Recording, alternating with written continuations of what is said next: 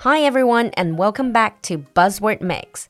欢迎回到我们的迷你双语板块新词特饮，短短几分钟，让不同段位的你掌握最新最地道的英文谈资。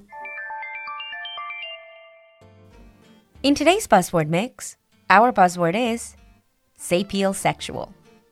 听到今天的 buzzword，可能有些人就在脑子里开始各种开车，because it contains the word sexual。 we know heterosexual and homosexual. 说到 sexual，相信很多人都知道异性恋、同性恋。So what exactly is sapiosexual? Let's break it apart first. The first half of the word sapio, S-A-P-I-O, comes from the Latin verb sapere, meaning to be wise or to have sense. Sapiosexual 这个词的前半部分 sapio 它的拉丁词根 通常是指有智慧、有理智。那现在在英文里和智慧、智商、聪明相关的一些比较高级的词，比如说 savant、savvy or sapient，也都来自同样的一个词根。You probably also know the word Homo sapiens。如果你知道一点自然人类历史，那么你也应该知道，在拉丁文里面指代人类有一个词叫 Homo sapiens，智人。And now you know sapio is usually connected with intelligence, being smart.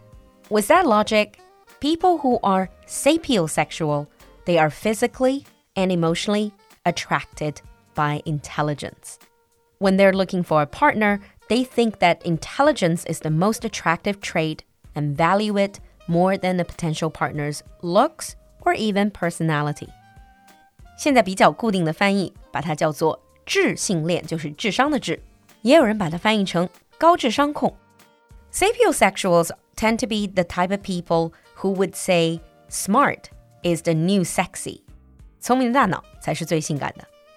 But you might ask, aren't we all attracted by smart people?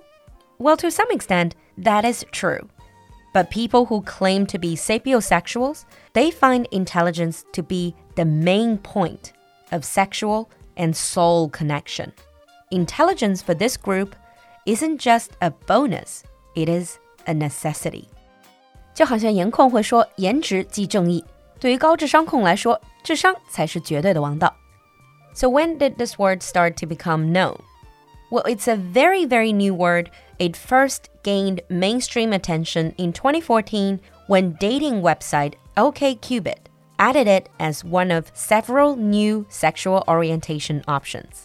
那这个词首次进入公众视线是二零一四年，国外有一个相亲交友网站叫 OkCupid，它首次把 sapiosexual 作为一个好像同性恋、异性恋的这样的性向加入了个人档案选项。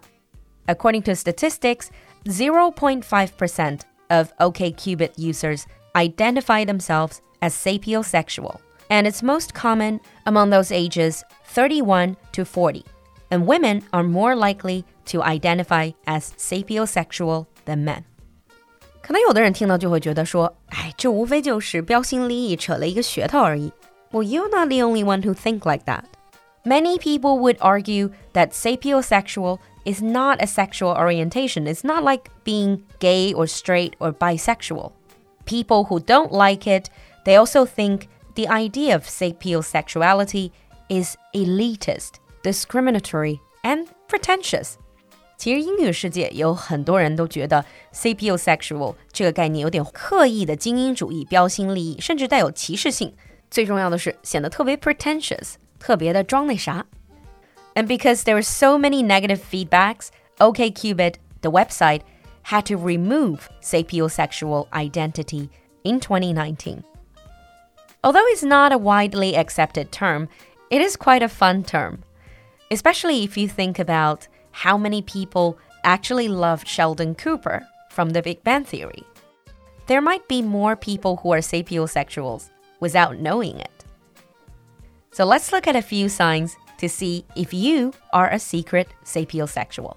接下来和露露一起看看你到底是不是一个智性恋者。Number one, intelligence and deep conversation or even debate inspire you and turn you on. 日常偏好高智商、烧脑、深刻的对话，每一次辩论都要闪烁着智慧的光芒。 在年里没有什么比深刻思辨更加性感的东西了。Number two, status and looks don't matter much. When looking for potential partners, intelligence is always at the top of your list. 对你来说，什么八块腹肌、有车有房都不是事儿。聪明的大脑永远都是你择偶的终极目标。这人如果不够深刻，根本没有办法入你的法眼。Number three, intellectual connection is more important to you than even the emotional bond. 和伴侣在一起，与其花前月下卿卿我我，你更中意旁征博引、谈古论今。Number four, you're extremely turned off by foolishness or irrationality. 愚蠢和不理智是你的绝对雷区。Number five, you would much rather meet someone in an intellectual context like a lecture, bookstore, or forum instead of a bar. 为啥要去酒吧撩人，或者去相亲的饭局？去论坛、讲座、书店里寻找梦中的伴侣，它不香吗？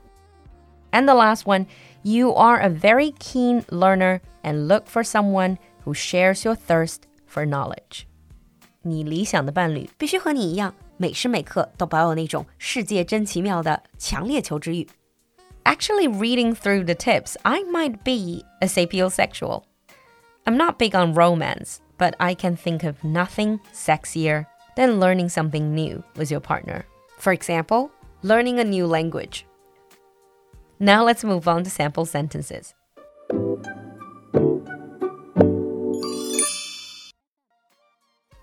Sample 1 Smart is the new sexy is a popular sapiosexual slogan.